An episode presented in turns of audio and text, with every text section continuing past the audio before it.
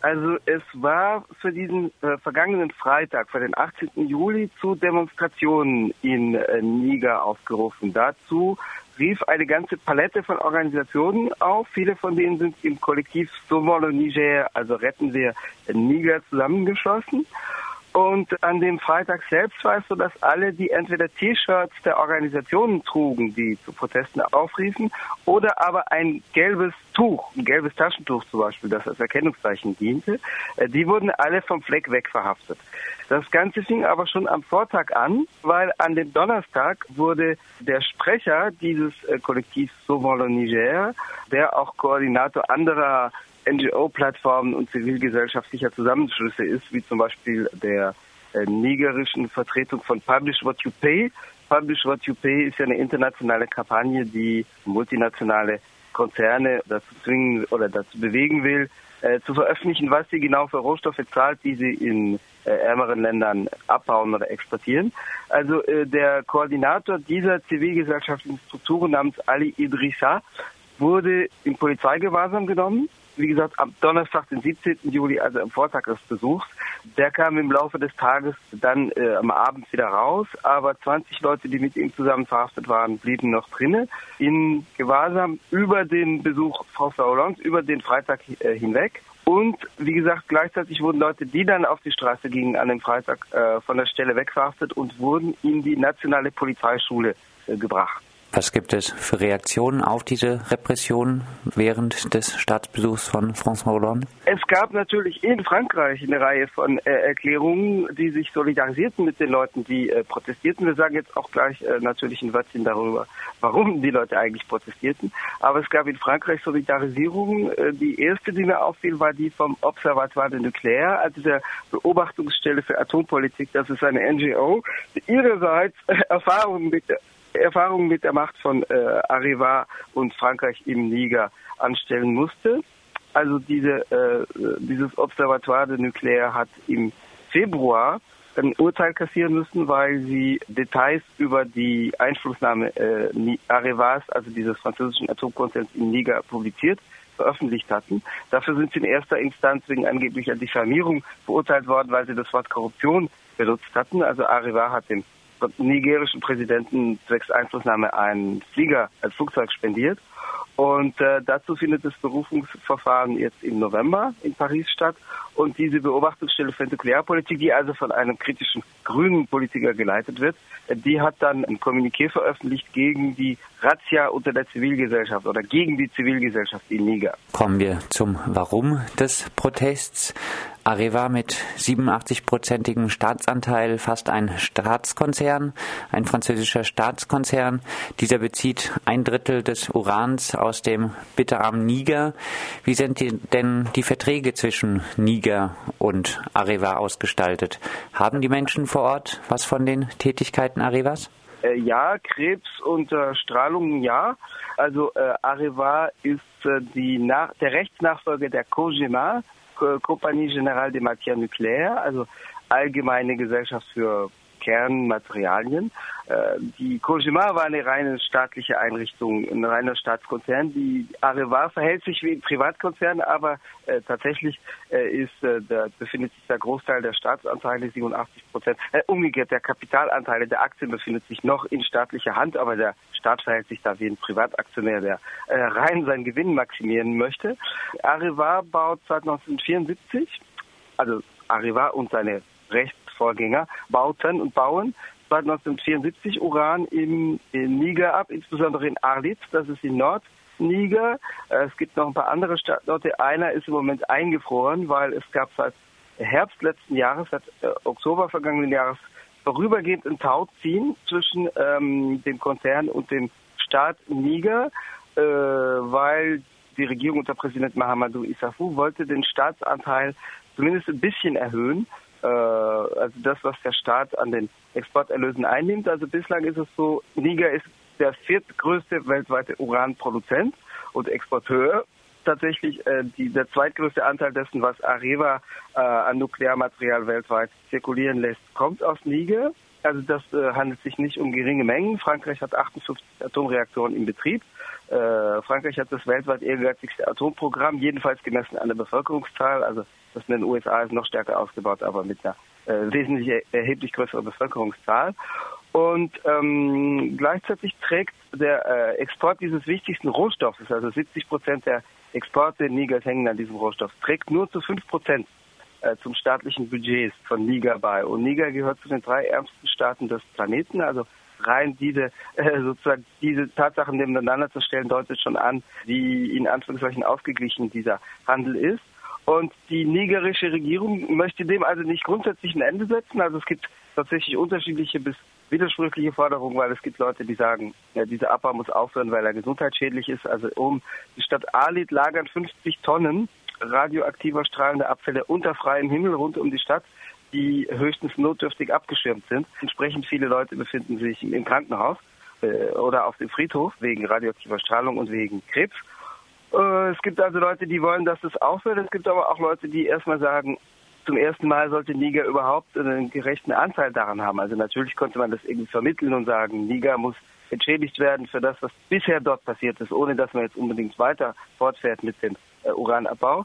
Äh, jedenfalls die Regierung wollte äh, die, die, diese Beziehungen gar nicht unbedingt in Frage stellen, aber den Staatsanteil erhöhen. Und zwar sollte Arriva künftig mit zu 12 Prozent statt nur zu 5 Prozent zum Staatshaushalt Nigers, also wie gesagt, eines der drei ärmsten Länder des Planeten, beitragen. Dazu gab es ein Tauziehen und als Reaktion darauf hat äh, Arriva Aussperrungen von Lohnabhängigen Niger vorgenommen, hat auch Leute entlassen und hat einen Standort, den künftigen Standort in Imaruren, eingefroren. Das, das ist ein riesiges Bergwerk, das in Eröffnung ist. Und das ist jetzt aber erstmal auf 2019, 2020 geschoben worden. Der zweite Hintergrund ist, dass daneben, dass im Moment äh, Arriva halt das Kalkül macht, dass die, so viel Uran, wie dort abgebaut werden könnte, im Moment nicht benötigt wird, sondern den Preis sinken lassen würde und dass man erst noch fünf Jahre abwarten soll, bis der Preis wieder steigt. Weil es gibt ja Atomprogramme, die derzeit im Ausbau und Aufbau befindlich sind, zum Beispiel in Saudi-Arabien, wohin Frankreich 16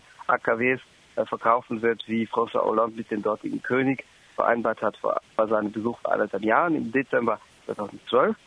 Und äh, deswegen sagt Arriva, also äh, ein paar Sachen legen wir auf Eis, damit äh, umgekehrt Niger seine Abhängigkeit stärker spürt und dass wir die Sachen dann in Betrieb nehmen oder in Angriff nehmen, wenn die, äh, der Preis auf dem Weltmarkt wieder steigt. Und er wird steigen, so das Kalkül, weil eben, wie gesagt, doch Atomprogramme nicht nur im Abbau wie in Deutschland, sondern auch im Aufbau in manchen Staaten befindlich sind. Der Uranabbau ist also an Standorten konzentriert, wie Alit. Ich habe schon erwähnt, 50 Tonnen strahlende Abfälle unter freiem Himmel. Was äh, Ali Idrissa, der festgenommene NGO-Sprecher, gefordert hatte von François Hollande anlässlich seines Staatsbesuchs, war eben auch, dass er die, die Leute in den Krankenhäusern in Alit besucht oder die örtliche Bevölkerung erstmal. Das hat François Hollande dann aber wohlweislich unterlassen. Also stattdessen war er zwei Unternehmen besichtigen. Davon eines, das äh, Wasserversorgung betreibt, das der französische Konzern äh, Veolia sich gekrallt hat, also unter den Nagel gerissen hat. Und er hat die Basis besucht, die Militärbasis, auf der die Kampfflugzeuge und die Drohnen stehen für den französischen Mali-Einsatz, der ja jetzt auch transformiert wird, weil die Operation. Bernard, vielleicht ja. bevor wir zu den militärischen Aktivitäten kommen, noch eine kurze Frage. Du hast jetzt vorhin schon angesprochen den Krebs als Auswirkung der Tätigkeiten von Areva. Du hast jetzt auch äh, gesagt, dass bei den jüngsten Streitigkeiten um Verträge, Lohnabhängige von Areva ausgesperrt wurden. Kannst du vielleicht noch ein bisschen was zu den Arbeitsbedingungen in den Uranminen sagen? Gibt es da auch Widerstand von den Arbeiterinnen gegen die Arbeitsbedingungen und wie sehen diese aus? Also es liegt dazu nicht so viel Material vor, weil natürlich das Unternehmen nicht sehr viel kommuniziert. Es hat aber immer wieder Streiks gegeben und wie gesagt natürlich auch Widerstand gegen die Aussperrung, weil die zwei Monate ging von Dezember 2013 bis Februar 2014, was natürlich dafür sorgt, dass man die Leute als Reise genommen hat und eben keinen Lohn bezahlt hat. Es gibt aber daneben, also es gibt eine ganze abgeschufte Palette von Arbeitsbedingungen. Das reicht von Leuten vor Ort, die äh, jahrelang ungeschützt, äh, zum Teil mit bloßen Händen das äh, Uranerz angefasst haben und natürlich entsprechend der Strahlung ausgesetzt sind, die zum Teil über die Risiken auch gar nicht informiert waren und gar nicht informiert wurden. Das reicht von dem bis natürlich zu europäischen und französischen Ingenieuren, äh, die natürlich unter ganz anderen Bedingungen dort tätig sind, die im Büro arbeiten, die ihre Villa über ihre einheimischen Dienstboten verfügen.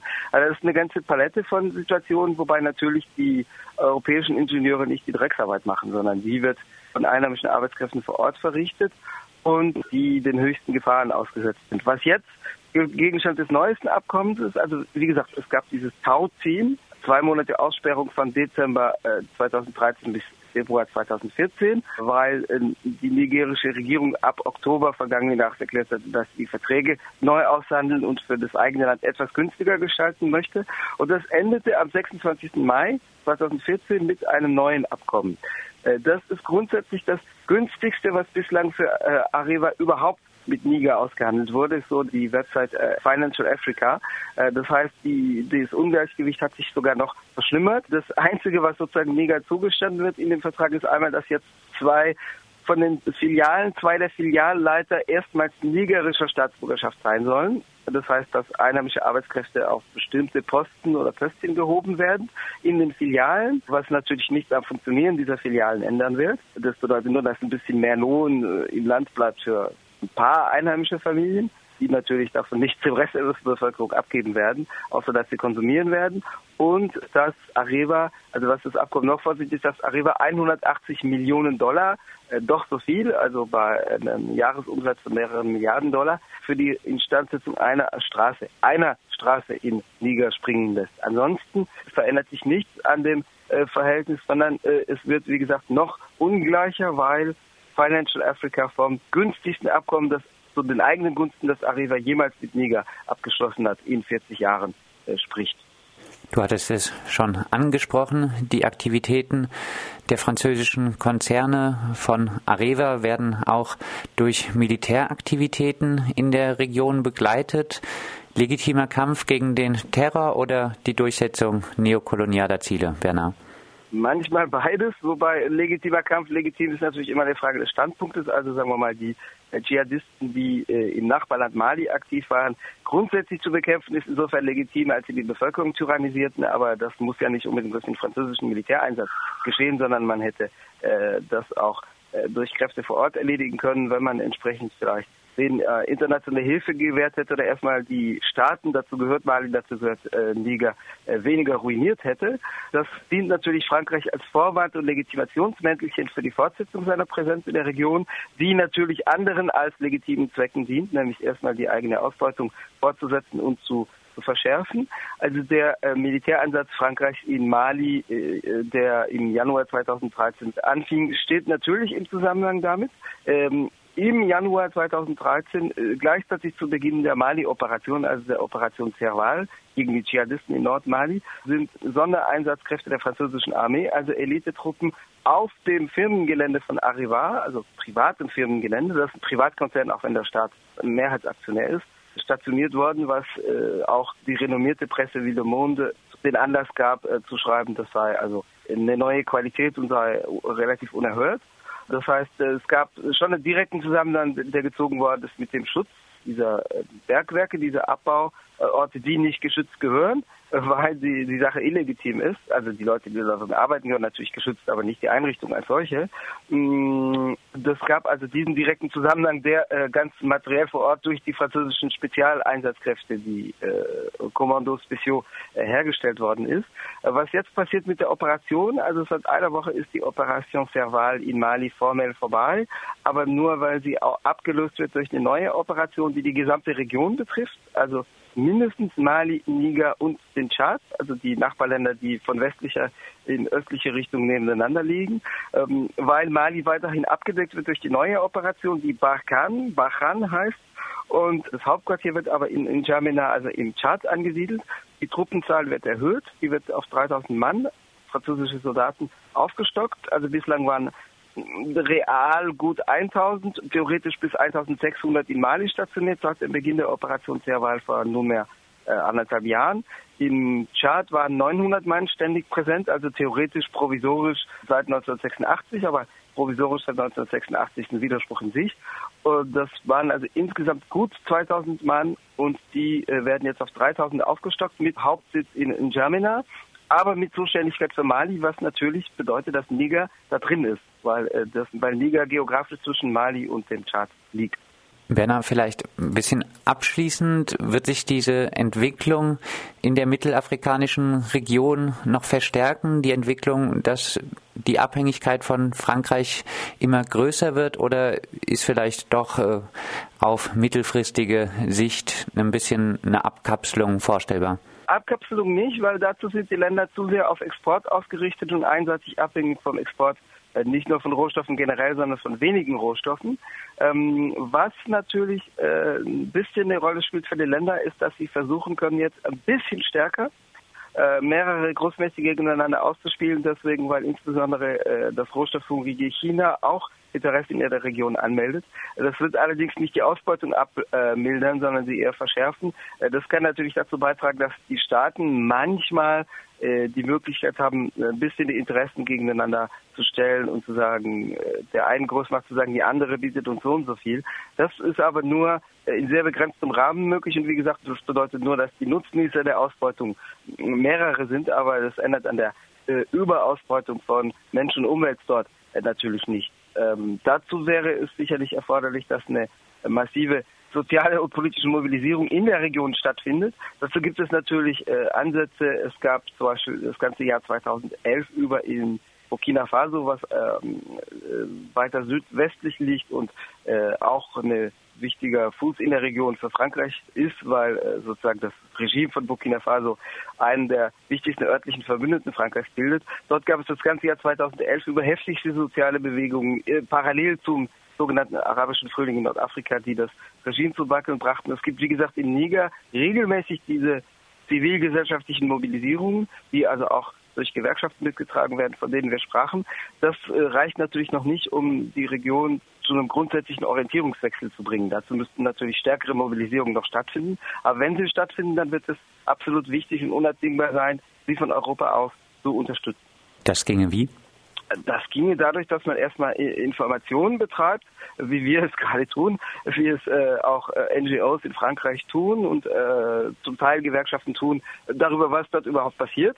Und indem man die Interessen hier äh, angreift, bestimmte Unternehmen mit Boykott bedroht, sofern es geht. Arriva können wir nun nicht boykottieren, weil wir ja keine Kernmaterialien direkt kaufen. Und äh, was den Strom betrifft, hat man als Verbraucher oder Verbrauch, Verbraucher in Frankreich geringe schlechte Karten, geringe Hebel, weil äh, 75 Prozent des Stroms äh, aus Nuklearstrom erzeugt werden. Also natürlich muss das aufhören und ist eine Sauerei, aber da, da kann man auf politischer Ebene Einfluss nehmen, aber man kann nicht individuell äh, sozusagen sich da rausziehen, es sei denn, dass man keinen Strom mehr verbraucht. Aber äh, manche Unternehmen sind äh, anfällig für Druck, äh, für Imageschäden. Ähm, auch Areva ist anfällig für Imageschäden, äh, aber äh, wie gesagt, Verbraucherboykott äh, scheidet da aus. Und man kann natürlich Leute einladen von dort, was ja auch hin und wieder passiert in Frankreich. Also Ali Idrissa, der am 17. Juli vorläufig festgenommen oder in Gewahrsam genommen worden war, der war auch in Frankreich wiederholt und hat äh, dort berichtet vor äh, interessiertem Publikum. Also man kann erstmal das Publikum informieren äh, in Europa, wo eigentlich zum Teil die Reichtümer herkommen, ein Teil davon zumindest, oder die Grundlagen für die Reichtümer. Man kann die Leute, wie gesagt, unterstützen, zum Beispiel einladen nach Europa auf zu Veranstaltungen, zu Informationstouren. Man kann äh, sicherlich NGOs hier können Akteure dort äh, finanziell oder infrastrukturell unterstützen, indem sie was für sich ganz, ganz dumm, aber wichtig, den Leuten Computer geben, zum Beispiel, dass sie funktionieren können und eine funktionierende Infrastruktur haben. Äh, und man kann natürlich, wenn Streikbewegungen stattfinden, die dann unterstützen oder wenn größere Unruhen stattfinden, indem man zum Beispiel äh, ich nehme ein Beispiel, vor Botschaften demonstriert. Äh, und man kann natürlich auch ähm, dort, wo das geografisch vor Ort möglich ist, also durch die Zusammensetzung der Migrationsbevölkerung vor Ort möglich ist, mit Migranten aus diesen Ländern zusammenarbeiten. Soweit Bernhard Schmid, freier Journalist aus Paris, zu den Tätigkeiten des französischen Atomkonzerns Areva im Niger und äh, zu den Protesten gegen diese Tätigkeiten, die auch gerne mal niedergeschlagen werden. Und die Tätigkeiten, wir haben es gehört, gehen auch einher mit einem verstärkten militärischen Engagement Frankreichs in der Region.